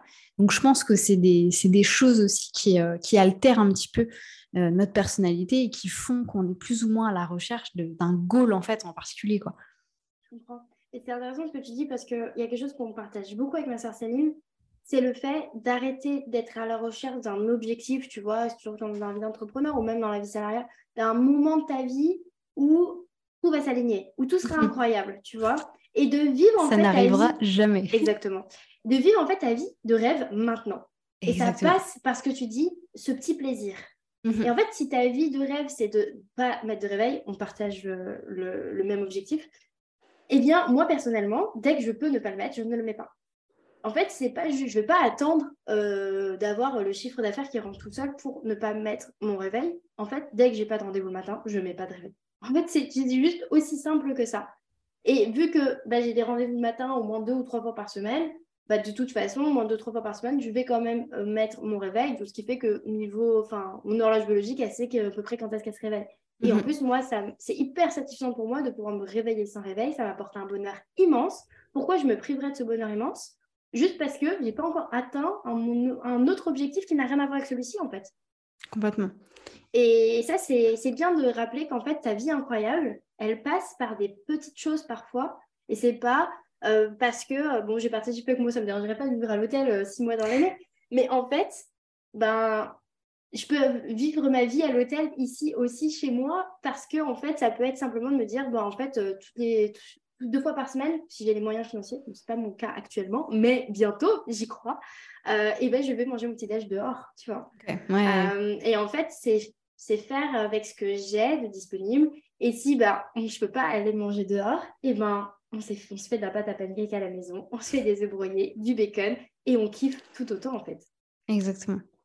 Et je pense que c'est important de le, voir comme ça. Et c'est, euh, c'est, alors c'est facile à dire, bien entendu, mais vraiment, j'amène les personnes qui nous écoutent à, avoir de la réflexion sur ça et de vous dire aujourd'hui, est-ce que vous êtes à la recherche effectivement de cet objectif, de ce goal, de cette vie de rêve, de cette situation de rêve qui potentiellement n'arrivera jamais si vous ne prenez pas des actions tout de suite. Et de vraiment en fait vivre ouais, des, journées qui sont incroyables. Quoi. Parce qu'en en fait, dans la finalité, c'est de ça aussi qu'on se rappelle. Et, c'est, euh, et je pense que c'est, ouais, voilà, c'est, vraiment le chemin. Et en fait, on ne se rend pas forcément compte. Enfin, tu vois, je, te dis un truc tout bête, mais euh, moi, j'ai, quand je me suis lancée dans l'entrepreneuriat, j'avais des objectifs. Je les ai atteints sans même m'en rendre compte parce que c'est les actions du quotidien, en fait, les petites actions du quotidien qui ont fait que euh, j'en, suis arrivée là où j'en suis arrivée. Je te donne un exemple tout bête. Euh, aujourd'hui, moi, j'ai la chance, la grande opportunité de ne jamais faire de prospection et de très peu parler de mes offres.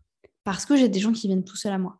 C'était un de mes rêves. Parce que je m'étais dit, moi, je veux que les gens viennent, me contactent, etc. C'était vraiment un de mes gros goals. Je sais qu'il y a plein de gens qui s'en fichent. Ça ne les dérange pas de parler de leurs offres ou, euh, ou de faire de la prospection. Moi, je n'avais pas du tout envie. Et en fait, je suis arrivée à ce stade-là sans forcément me rendre compte, de par euh, les choses que je fais au quotidien, en fait. Là, je me dis, ça va faire un an que j'ai la chaîne YouTube. J'ai l'impression que c'était hier. Mais c'est tellement passé de choses, j'ai tellement fait de choses que ça m'amène du coup euh, à là où j'en suis aujourd'hui. Et, euh, et, du coup, ça m'amène aussi à, à, rebondir sur ce que tu disais tout à l'heure sur la prise de décision. Là où toi, tu as du mal à prendre des décisions, moi, j'ai une facilité incroyable à prendre des décisions. Genre vraiment. Et je m'en suis rendu compte, c'est Descartes qui m'a bridé un peu comme ça. C'est que rien, enfin, c'est quoi la pire situation dans laquelle je vais être si jamais je prends la mauvaise décision? Qu'est-ce qui va m'arriver au pire des cas? Donc aujourd'hui, j'y pense plus, mais j'ai beaucoup, beaucoup, beaucoup travaillé sur ce genre de choses. Et aujourd'hui, ça m'est arrivé de prendre des décisions qui n'étaient pas les bonnes. Mais en fait, c'est ces décisions-là qui, dans la finalité, m'ont permis d'avancer. Et du coup, je trouve que la prise de décision aujourd'hui, c'est euh, beaucoup un truc dont, dont, on parle, en fait, que les gens ont du mal à prendre des décisions, à choisir vers là où ils ont envie d'aller. Moi, c'est quelque chose auquel je suis vachement confrontée avec les gens avec qui je travaille, qui n'arrivent pas à choisir euh, leur cible, leur identité visuelle, leur ceci, leur cela, quel est le projet le plus important, etc. il y a des cheminements pour le faire, bien entendu, mais si intérieurement, on n'est pas capable de prendre des décisions, parce qu'on est trop stressé par la finalité, forcément, ça bloque aussi derrière. En fait, c'est penser plus. Euh, alors, moi, je sais que pour mettre bien. Enfin, j'ai plus du mal avec tout ce qui est choix de préférence. Ok. C'est là où j'ai du mal. Une carte de restaurant, j'ai du mal à me décider qu'est-ce que je préférais manger. Ce genre de choses. Par contre, quand c'est des décisions, est-ce que oui ou non, je prends ce billet de train pour aller voir telle personne, je t'avoue que je, je, pèse très vite, mais pour mes contre euh, ma décision, voilà. Mais pour revenir voilà, à ce que tu disais, c'est vrai que ben, on ne met pas assez le chemin en fait en avant. Et moi, c'est pareil dans mes accompagnements aussi, c'est ce que j'essaie de rappeler. On ne met pas assez le chemin en avant de dire est-ce que le chemin pour atteindre cet objectif te plaît? Mhm. Parce que peut-être que l'objectif te plaît, mais le chemin et donc les actions, tu parles donc d'actions à mettre en place pour pouvoir y arriver, te plaisent aussi en fait. Parce que si tout le chemin te fait chier, te t'angoisse, te stresse, moi je, parle vrai, euh, et, te, et, te mettre mal à l'aise, tu vois, je parlais de confort, euh, ou font que euh, ne respectent pas du tout tes valeurs, ou font que tu vas devoir, je sais pas, parler à, à quelqu'un qui travaille dans une boîte qui est ultra polluante et toi ça ne correspond pas du tout, peu importe. Mais que bon, l'objectif te plaît quand même. Est-ce que vraiment est-ce que vraiment tu vas y arriver? Est-ce que vraiment ça va te plaire? Est-ce que vraiment tu seras épanoui tout le long du chemin? Parce que mhm. comme tu disais, bah, en fait, après, on se souvient du chemin, quoi. Bah et l'objectif, avoir un objectif, enfin, réaliser un objectif, généralement, ça prend deux secondes. Hein. Quand on ah arrive à la réalisation. Mhm. La célébration, le moment où c'est bon, c'est débloqué, ça prend deux secondes. C'est comme quand on termine un niveau de jeu vidéo. Il te dit euh, que vous avez passé le level 22, ça dure deux secondes l'image.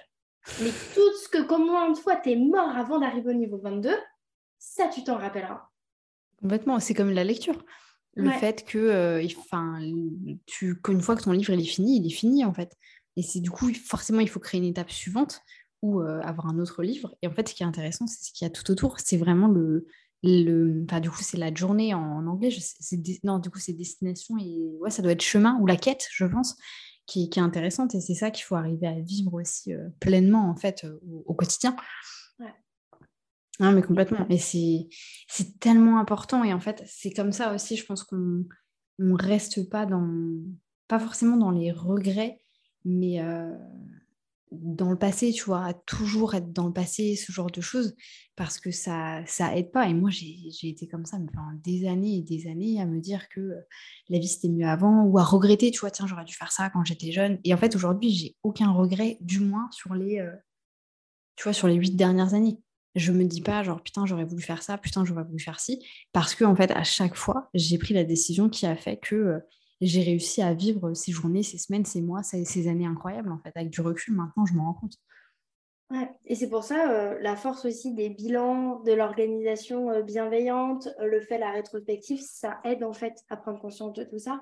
Complètement. De, se dire oui en fait j'ai vécu ça, j'ai pris cette décision à ce moment-là, ça me met à tel chemin, j'ai kiffé, j'ai pas kiffé, ok, maintenant, aujourd'hui, par rapport à tout ce que j'ai appris d'avant, comment je fais en fait. Euh, donc ouais. Eh bien, ça fait déjà un moment qu'on enregistre. je pense que c'est hyper riche. On est sorti du cadre que je. Complètement, mais c'était très bien. Moi, j'ai vraiment adoré. C'est vraiment le but. C'est trop cool.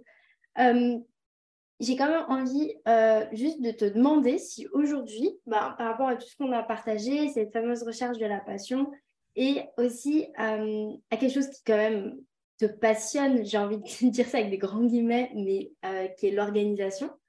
Euh, tout ce que tu as pu mettre en place justement dans ta vie pour être la plus sereine possible, est-ce que ça te rend épanouie, heureuse? Comment tu te sens par rapport à ça, à ces grands mots-là? Ouais, complètement. Honnêtement, j'ai jamais eu autant la sensation d'être là où je devais être. Genre vraiment, tu vois cette sensation de te dire, je suis avec la personne avec qui je dois être. Je prends les bonnes décisions pour mon futur. Je suis en train de faire, je suis en train de vivre ce que je devrais être en train de vivre. C'est fantastique. C'est vraiment, et ce, sentiment, en fait, euh, épanouissement, se sentir arrêtable, c'est juste incroyable. Et je sais qu'il y a plein de gens, tu vois, qui me disent Mais tu as des journées de malade, mais tu dois être fatigué, comment tu arrives à faire du sport? Enfin, il y a plein de choses autour de ça. Et en fait, c'est là que c'est très intéressant de comprendre comment est-ce que le cerveau fonctionne aussi. Et comment est-ce que, bah, du coup, moi, j'arrive à plus ou moins créer de l'énergie autour de ça. Parce que je sais que c'est bah, un peu comme de la drogue, en fait. Parce que quand tu te rends compte que tu es en train de bah, de vivre le moment présent et d'être exactement là où tu dois être, ça peut rendre très addictif. Et du coup, forcément, aujourd'hui, c'est ce que je recherche un petit peu tous les jours avec la fameuse to-do list et d'atteindre ce que je suis en train de faire, etc. Et ça, ça devient addictif. Et clairement, aujourd'hui, je suis très, très heureuse dans la vie que je mène. C'est trop cool. C'est trop bien. Merci beaucoup. Alors, simplement juste pour rebondir sur ce que tu disais par rapport au fait euh, bah, que tu travailles énormément, je pense que c'est aussi important. Enfin, moi, par exemple, à l'inverse, j'ai des journées qui sont beaucoup plus light que les tiennes et je mhm. suis aussi très épanouie de ça. C'est aussi important de se dire, OK, il y a une histoire de cerveau, mais il y a une histoire de, de personne, en fait, et de santé, et de physique, et de plein de choses, et de biologie, enfin voilà. Et aussi de ne pas se comparer, euh, tu vois, parce que les personnes qui disent ça, c'est peut-être aussi des personnes qui viennent se comparer à toi par rapport à leur propre journée. Et en mhm. fait, de se dire, bah, en fait, moi, qu'est-ce qui fait que justement j'aurai une journée épanouissante? C'est si toi, mhm. ta journée épanouissante, c'est une journée qui est très remplie, bah, c'est génial et c'est trop cool. Mais peut-être que pour quelqu'un d'autre, une journée épanouissante, c'est une journée où elle a commencé à travailler à 10 heures, elle se fait une grosse pause euh, l'après-midi, et puis ensuite, euh, elle serait remise à bosser un petit peu dans la soirée, ou sinon, toute sa soirée est dédiée à ses enfants, par exemple. Euh, si a des enfants, par exemple.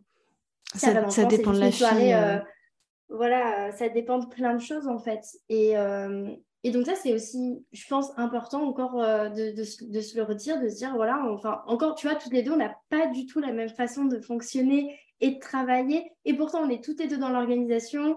On, a tout, on connaît toutes les deux les bases, on va dire, pour avoir une organisation qui, euh, qui fonctionne, quoi. Et on n'a pas du tout la même. Et en fait, c'est ça qui est hyper... Euh, de base, c'était là-dessus que je voulais qu'on parte sur cet épisode. Et on n'est pas du tout parti là-dessus. Mais on pourra en faire un deuxième, si tu veux. Exactement. Alors, si vous avez envie qu'on partage justement sur ça, et va vous demander, on fera un deuxième épisode. Carrément. mais, euh, mais du coup, c'est trop intéressant en fait de conclure là-dessus, je trouve, finalement, à l'inverse. Euh, que ça ne soit pas notre porte d'entrée, mais plutôt la porte de sortie, de montrer que ben, il y a plein de choses qui influencent notre vie. On a parlé de toutes les choses qui peuvent l'influencer. Et on s'influence aussi soi-même, en fait, par rapport à ce qu'on veut et ce qui fait qu'on se sent bien. Mhm. Complètement. Mais c'est il y, aurait tellement de choses, tu vois, à dire, euh, à dire sur, sur, ce genre de choses, à dire sur l'épanouissement, sur l'organisation, sur, sur tous ces trucs-là. Et je pense qu'il faut, euh, il faut, effectivement, il faut en parler. Et je pense que ça pourrait être un super, euh, super autre épisode de podcast. D'ailleurs, à l'occasion, si tu veux, on pourra le faire sur mon, sur mon podcast à moi. Carrément. Ça serait vraiment ces relations, tu vois, par rapport bah, à ce qu'on disait, la perception qui est très très importante, je trouve, euh, que ce soit au niveau de l'organisation ou au niveau du, quotidien, en fait, de ce que tu peux vivre, de ton environnement, etc. La perception que je trouve très intéressant. Le deuxième sujet aussi que j'aime beaucoup et qui est vachement en lien et qui pour moi est en lien vraiment avec l'organisation et le développement, c'est le lâcher prise. En fait, de te réaliser que les actions que tu vas potentiellement faire aujourd'hui vont avoir un chemin ou un autre et que ben, en fait, tu n'as pas le contrôle sur ça. Et mmh moi, le lâcher prise, c'est quelque chose qui m'a permis d'être très organisée d'être très très organisée parce qu'il n'y a pas cette fonction de «Oh, il faut que je vois euh, les 10 000 étapes qu'il va y avoir après la prise de décision que j'ai aujourd'hui. Non, il y a une prise de décision, il y en aura une autre demain. Et de, vraiment voir cette partie-là.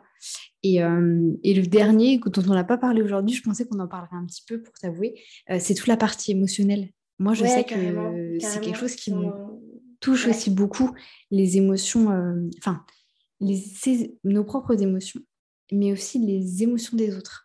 Et tu vois, ça, j'avais fait un épisode de podcast où j'en parlais un petit peu, le fait que euh, j'ai eu une illumination il y a deux ans de ça, je pense, où je me suis rendu compte que j'avais aucun contrôle sur les émotions des autres. Mais genre, vraiment, j'ai eu une illumination. C'est-à-dire que quand j'avais quelqu'un en face de moi de mauvaise humeur, euh, pas content, je pensais obligatoirement que c'était de ma faute. J'allais ah, toujours remettre en question le est-ce que j'ai fait quelque chose de mal, que j'ai dit quelque chose de mmh. mal, etc. Et en fait, avec du recul, je me suis rendu compte, mais ça n'a aucun impact. Enfin, c'est pas de ma faute, c'est pas, pas parce que j'ai fait quelque chose ou quoi que ce soit. Et en fait, ces trois piliers-là, donc lâcher prise, la perception et euh, les, émotions face aux autres, m'ont vraiment permis aussi, bah, du coup, de prendre vachement de recul, de vivre beaucoup plus l'instant présent et surtout de vivre pour moi. Parce que même si on vit avec les autres, avec euh, du coup bah, toi ton conjoint et moi le mien, dans la finalité, ce qui m'importe le plus, ça reste mon bonheur à moi. Si on a du bonheur à deux, c'est tant mieux, mais je ne ferai jamais passer le sien avant le mien. Tu vois ce que je veux dire? Et je pense que ça, c'est aussi extrêmement important à prendre. C'est très égoïste à dire, hein, j'en ai bien conscience, mais c'est très important aussi euh, à mettre en avant. Oui, je pense que c'est important, c'est important dans le couple, c'est important dans les relations amicales, les relations familiales, c'est important dans plein de choses. Et oui, franchement, on aurait de quoi faire 5-6 euh, épisodes ensemble, je pense, euh, c'est clair. Euh, vraiment, c'est parti dans des sens où je ne pensais pas du tout, mais j'en suis trop contente. Et c'était c'était trop cool. Enfin, moi, ça m'a fait réfléchir sur des choses. Ça m'a appris à te connaître différemment. Et ça, j'en suis. Et juste pour ça, je pense que tu es celle qui va le mieux me connaître. Parce que tout ce ah que je dis là, je ne l'ai jamais forcément dit, tu vois, nulle part sur Internet. Et pourtant, je partage beaucoup ma vie. Ah bah, j'ai réussi mon pari, c'était vraiment ce que je voulais. Du coup, je suis trop contente. Objectif atteint. Voilà comment ça se passe quand on croit en quelque chose. On part avec un petit plan d'action quand même, des petites questions, une petite idée. Oui, on y croit fort aussi, surtout.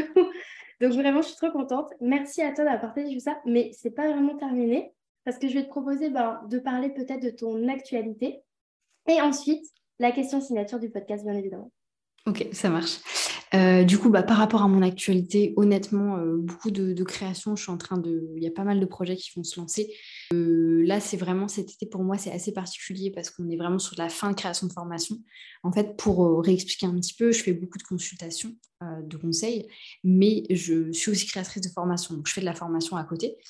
Et c'est vrai que je me suis lancé un peu un objectif pour 2023 qui est de mettre tout ce que j'ai dans la tête dans des formations parce que comme ça, ça va vraiment me permettre de valider en fait un objectif qui est très très gros euh, et qui pour moi va me faire gagner beaucoup de temps, va aussi me permettre de me faire connaître sur les différentes expertises que j'ai. Donc là, c'est un petit peu l'actualité sur laquelle je suis. Donc il y aura deux nouveaux produits qui sortiront au mois de septembre sur du coup le développement d'entreprise et euh, sur la partie du coup YouTube. Euh, donc ça, c'est les choses les plus importantes. Et puis euh, voilà, au niveau de l'actualité, n'hésitez pas à me rejoindre sur YouTube. C'est là où je fais le plus de contenu. Je partage un petit peu de tout, que ce soit euh, des conseils organisation, du Notion, des choses un petit peu plus lifestyle, organisation, tout ce genre de choses. Donc voilà pour les actus particulières. Et merci beaucoup. La question signature du podcast, c'est quelle est ta liberté? Quelle est ma liberté? De pouvoir faire ce que je veux? Donc vraiment, le, terme, en fait, liberté, pour moi, il est hyper important. Et d'ailleurs, ça, on n'en a pas discuté, mais une des raisons pour lesquelles je me suis lancée dans l'entrepreneuriat, c'est parce que à l'époque, euh, je vivais en Thaïlande pendant le Covid. Et en fait, j'ai été bloquée là-bas pendant deux ans. Et j'avais les sous, si tu veux, pour faire euh, Bangkok-France, euh, mais j'avais pas le temps.